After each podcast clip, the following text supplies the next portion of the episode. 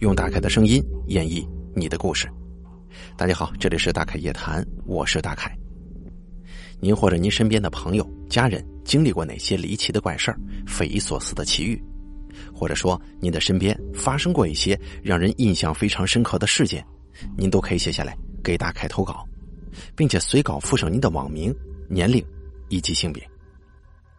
那么接下来的时间，咱们一起来听一下今天投稿的这位朋友，他都经历了什么？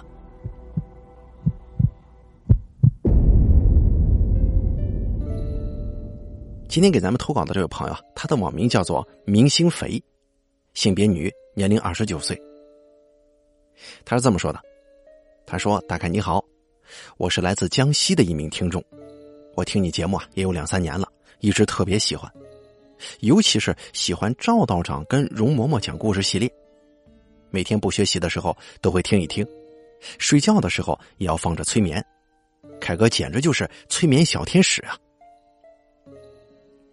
自我介绍一下，本人是女性，一九九零年的我出生在江西的一个小县城。小时候家里很穷，父亲常年在外地上班，一年到头也见不了几回。所以，我几乎是我妈妈一手带大的。因为当时的一些政治原因，父母所在的单位名称还有我们的住址都需要严格保密啊。这里我就不跟大家说了。我只记得小时候的生活环境更像是一个封闭的村子，虽然穷，但是什么都有，大家呢都处于自给自足的状态。一个大院里头几十个小孩子。从小一起玩到大，这其中呢就有很多大家口口相传的灵异事件。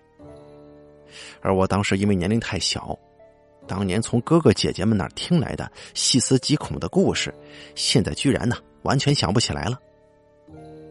以下呢就说一说我自己跟家人经历的一些事情吧，不算很灵异，但绝对真实。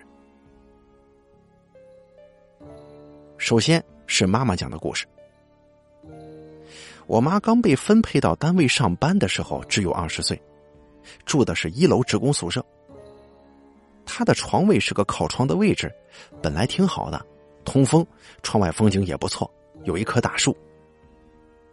可是我妈说呀，打她住进去的第一天，就不太舒服。她晚上睡不着，或者睡着了就醒不了，经常出现鬼压床。我妈妈家是农村的，平时就比较信这些东西。多折腾几次之后，她就觉得可能是这个床位有问题啊，就问了一起上班的姐妹。其中呢有一个也懂一些这方面的同事，就告诉她，就说你试试看吧，找把剪刀，哎，找那种全金属的，有塑料手柄的可不行啊。在这个剪刀上缠上红线，晚上睡觉的时候就放在枕头底下，看看能不能行。我妈呢，就按照他说的做了，还当真灵验，当天晚上就没事了。后来呀，听老一辈的职工说，窗外那棵树下七八年前曾经吊死过一个男的。哎呦，听了这事儿之后啊，我妈火速申请更换床位，后来就没事了。再后来，我妈跟我提起这件事情的时候，她说。后来呢，也有新来的人睡了那个位置，有的人不舒服，但有的人呢就睡得挺好，一切正常。所以这里头的事儿啊，说不清。我妈在单位工作两年，认识了我爸，再后来呢就结婚怀孕。我妈说还有一件事儿是九零年六月的事儿。那个时候我外婆去世了，而我妈妈刚怀我才五个月，由爸爸陪着回了老家。跟舅舅姨妈们一起料理外婆的后事。外婆死于淋巴癌，听说患病期间很是折磨人呢。当时因为小姨们还小，舅舅也在外谋生，所以外公啊独自在床前照顾了两年，想来也是非常辛苦的。外婆去世的那天，外公也总算是解脱出来了，加上我舅舅姨妈们都回来了。当天七八个人就忙着操办丧事，晚上就在外公家的院子里睡。因为是夏天嘛，在屋里睡根本睡不着。而外婆的棺材就摆在大厅。我妈说，外公那天呢睡得格外的沉。半夜，我妈被尿憋醒，起身进屋上厕所。出来的时候路过客厅，就想着再看我外婆一眼，于是呢举着灯绕着外婆的棺材走了两圈。而就在那个时候，我妈说，她先是听到了一阵窸窸窣窣的声响，紧接着，清清楚楚的看见一只黑猫从外婆的棺材上跳过去了。当时我妈就想啊，估计是猫在抓老鼠，还骂来着，举着灯要去打猫。可是那猫呢，一溜烟就跑不见了。我妈只好回院子继续睡觉。就在他一只脚迈出大厅的时候，突然一顿，紧接着他立刻跑去我爹身边，把我爹跟我舅舅给摇醒了。因为他想起了村里的说法，这猫从尸体上跳过去，那可是会引起诈尸的呀。我妈当时吓坏了，拜托舅舅他们进去看一眼。胆大的舅舅立刻摇醒了其他的兄妹，唯独没有叫醒外公。后来听我妈说，是叫不醒，不是没叫。外公当时睡得特别沉，就像是昏死过去似的。舅舅一看实在叫不醒外公，就让其他兄妹在院子里头待着，自己拿着棍子进屋了。大家都屏息凝神，在院子里站着，生怕舅舅出啥意外。最小的小姨已经准备去喊隔壁邻居了，结果。舅舅进屋看了一圈，啥也没有。外婆好好的在那躺着呢。哎呦，这是虚惊一场啊！不过第二天的时候，我舅舅跟我妈妈就生病了。我舅舅发烧，妈妈拉肚子。这个现象很反常，因为他们平时呢身体都是极好的素质，从小就在田里头跑，皮实的很。说是从小连个头疼脑热小病都没沾过，也不过分。到最后，这个毛病折腾了小半个月，才慢慢好转。妈妈说，她当时比较惨，因为怀着我嘛，不敢吃药，也不敢打针，就一直拉肚子，直到自然好了才为止的。每次想到这个事儿，我都比较心疼我妈，可同时呢，也很疑惑。那天晚上有七八个人。为何只有半夜进了大厅的舅舅和我妈妈生病了，其他人都好好的呢？如果当时我外公也跟着进去了，情况会不会好一些呢？后来啊，我妈妈生了我了，慢慢的时间就来到二零零三年，外公也去世了。那会儿我已经上高一了，学业繁重。妈妈自己回老家办了丧事，回来之后告诉我。其实，外公跟外婆去世的前一天，他都曾经做过一个梦，就是梦见被人追着打。在梦里，妈妈吓坏了，就没命的跑啊，连小时候爬树的本事都用出来了。他就这么跑着跑着，爬上了房顶。外婆去世的时候，他说，梦里追他的人没有脸，或者说是看不清长相。而外公去世的前一天。他在梦中清清楚楚的看见，那个追着他打的人是外婆。外婆一边追一边骂，骂他没良心，骂他不知道回家看外公。但是我个人认为，我妈妈是很孝顺的。外公其实跟妈妈还有我在一起生活了很久，从我记事的时候开始，外公就轮流在舅舅和我妈妈家换着住。去世前几年，更是一直待在我家呀。直到外公自己觉得身体不行了，就强令妈妈把病重的他送回老家，说是一定要葬在老家的土地上。妈妈没办法，才送他回了老家，由舅舅照顾。可是外公回老家没多久就去世了。咱们呢，接着说我妈那个梦。在梦中，我妈又爬上了房顶。而外婆找来一根长竹竿，一直捅这个房顶的瓦片捅到后来，我妈差点从房顶上掉下去，她这才吓醒了。听完他的叙述之后，我觉得这个梦不可思议啊。直到二零一一年，我二十一岁去浙江工作，刚入职场，干劲十足，那阵子也很少给妈妈打电话，基本上是几个月才打一通。现在想想，觉得自己可真是个逆子呀，太不孝顺了。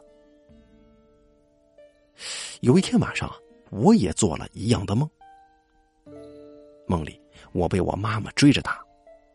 奇怪的是，我的一个发小居然也在梦里。我这发小是个瘦弱的妹子，从小就瘦，这跑步动作很慢。自然而然的，在梦中她也跑得很慢，把我急的呀，我就拉着她一路跑，一直跑到一个墙脚下。我让她先爬墙，我再爬，结果她半天爬不上去，我就顶着她，让她踩着我的肩膀上去，结果她还是上不去。眼瞅着我妈就要追上来了，之后我就吓醒了。醒来之后，我就只当这是个梦，没怎么想太多，还在日记本里头写下了这个事儿。直到一年后，我回家乡工作了，才无意当中听妈妈说起，她在去年生了一场大病，当时啊病得特别严重，还一度认为自己可能撑不过去了。她怕我担心，没告诉我。当我听完我妈说完这个事儿的时候，我就问她：“你生病是啥时候？”她想了想，告诉了我一个时间。哎，你们猜怎么着？我妈觉得自己熬不过去的那天晚上，正是我做梦的那天晚上。哎呦，现在想起来，我都觉得冷汗直流啊！这难道就是传说当中的心灵感应吗？后来还有一回，我也做了类似的梦。事后得知，妈妈那阵子骑电瓶车摔了一跤，啊，倒也不太严重，但是年纪大了，恢复起来要慢一些。反正不管怎么样吧，我只希望自己以后别再做这个梦了。这话说起来啊，我在浙江打工那会儿也经历过一个离奇事件，当时可真把我吓得不轻。但是现在想来呢，有些小题大做了，不过还是想跟大家分享一下。那会儿刚上班，每个月也就一两千的工资，自己还得租房子，所以囊中羞涩的我只好选了一个月租三百块的房子，只有六七平米，啊，基本上只能放下一张单人床跟一个行李箱，连衣柜都放不了。另外两间房呢，也是其他租客在租，有一间住着一个单身青年，另一间呢住着一对小情侣。因为我是个单身妹子，当时一个人在陌生城市打拼，对人身安全问题看得比较重。每天晚上睡觉之前，我一定会检查自己的房间门是否上锁。有一天晚上，大概七八点钟的样子，我因为白天工作太累，迷迷糊糊的就睡着了。印象当中，我在睡着之前还看了一眼房门，是锁上的。睡着之后啊，我做了个梦。在梦中，我醒了，坐起来看了一眼房间，灯还亮着，房门开了一道缝，有拳头大小。外头的客厅黑黢黢的。当时我还在想啊，哎，门不是让我锁上了吗？难道遭贼了吗？梦中的我立刻环视了一下房间，挺正常的。突然，我的床板。它似乎动了一下，很轻，但是我感觉到了。这个洞可不是我的重量让它动的，更像是床下有人的感觉。当时我炸毛了，吓醒了。然后恐怖的事情来了。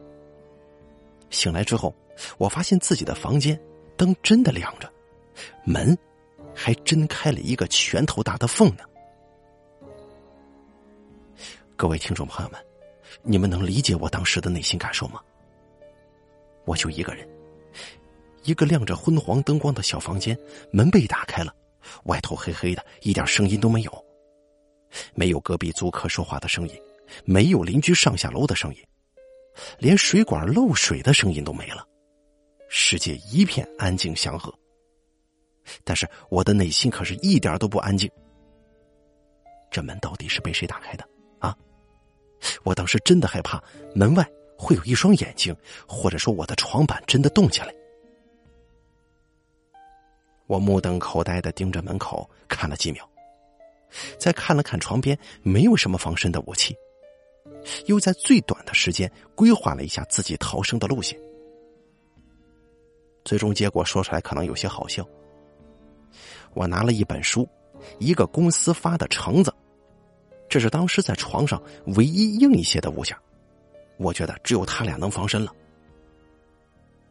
那会儿我也不敢往床下看呢，心中默数到三，跳下床，光着脚，拿着书和橙子就冲到了客厅。心想，就算要跟客厅或者床下的罪犯死斗，我也得找个开阔的地方啊。房间明显是不适合的，先冲到客厅去再说。如果客厅有色狼，我就用书和撑子砸他。不过事实证明，我我只是虚惊一场啊，整个一戏精附体了。这空荡荡的客厅连个蟑螂都没有。确认客厅安全之后，我立刻冲到阳台，找到一插，把所有公共区域的灯都打开。回房间对着床下就是一顿乱戳呀！哎，好在结局是比较完美的，床下除了行李箱啥都没有。我又很不放心的拖出行李箱检查了一遍，这事儿才算了结。哎呀，在此呢，我想提醒各位独居的妹子们，睡觉的时候啊，手边一定要有一些防身用的东西。睡觉前门一定要记得锁好呀。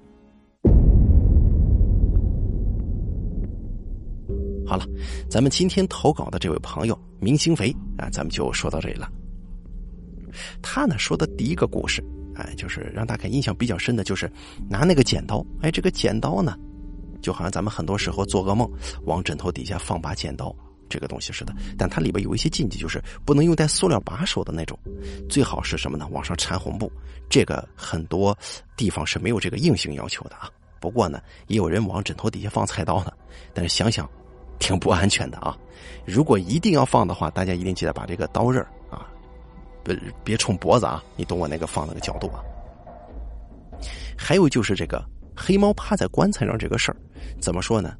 有人认为啊，黑猫啊，一些动物之类的，有也有黄皮子，也有人这么说啊，就趴在这个棺材上这么一倒一走，这生物电呢，就好像是激发了这个死者诈尸。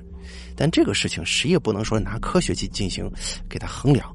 也有人呢，就是冲。什么意思呢？就是有很多前来吊唁的人，他的八字或者说是哎属性啊，是跟这个尸体相冲的，可能他们也会激发这个尸体的这个尸变啊。你想想以前英叔拍的这个《僵尸先生》还是哪部电影来着？就讲的是开棺的时候，什么属鸡属牛者转身回避，对吧？还记不记得那一段？所以说这个东西冲与不冲的，我更愿意相信是这个当初看错了。